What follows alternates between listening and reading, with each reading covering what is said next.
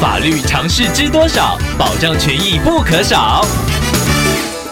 欢迎收听《法律知多少》时间，我们请到瑞银法律事务所律师郑瑞伦来为您解答法律上的疑惑。各位听众朋友，大家好，我是郑瑞伦律师。郑律师您好，听众朋友苏小姐透过官网留言板想要请问您，她搬家有一段时间了，之前一直收到前屋主的信，不久前大楼管理员又请听众签收前屋主的挂号信，听众没有多想就签收了，过了几天就跟其他的广告信一起回收，后来接到管理员电话说要确认签收物品，听众完全找不到，想要请问郑律师，如果先前没有拆封信件，需要负担担法律责任吗？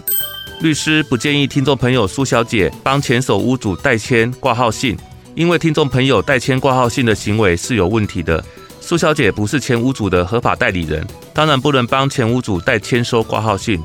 再说，很多重要的挂号信有时效的限制，像是法院的文书，从签收那一刻起就开始起算时效了。如果因为听众朋友代签的行为，导致前屋主没有实际收到挂号信，进而造成前屋主损失了法律上的权益，恐怕会引来不必要的麻烦。前屋主是有可能会依照民法的规定向听众朋友求偿的。所以律师在这边建议苏小姐，在遇到管理员要求你代签收挂号信的情况时，应该要请管理员直接联系前屋主来签收，而不是自己处理。以上希望律师的回答可以帮助到听众朋友，谢谢。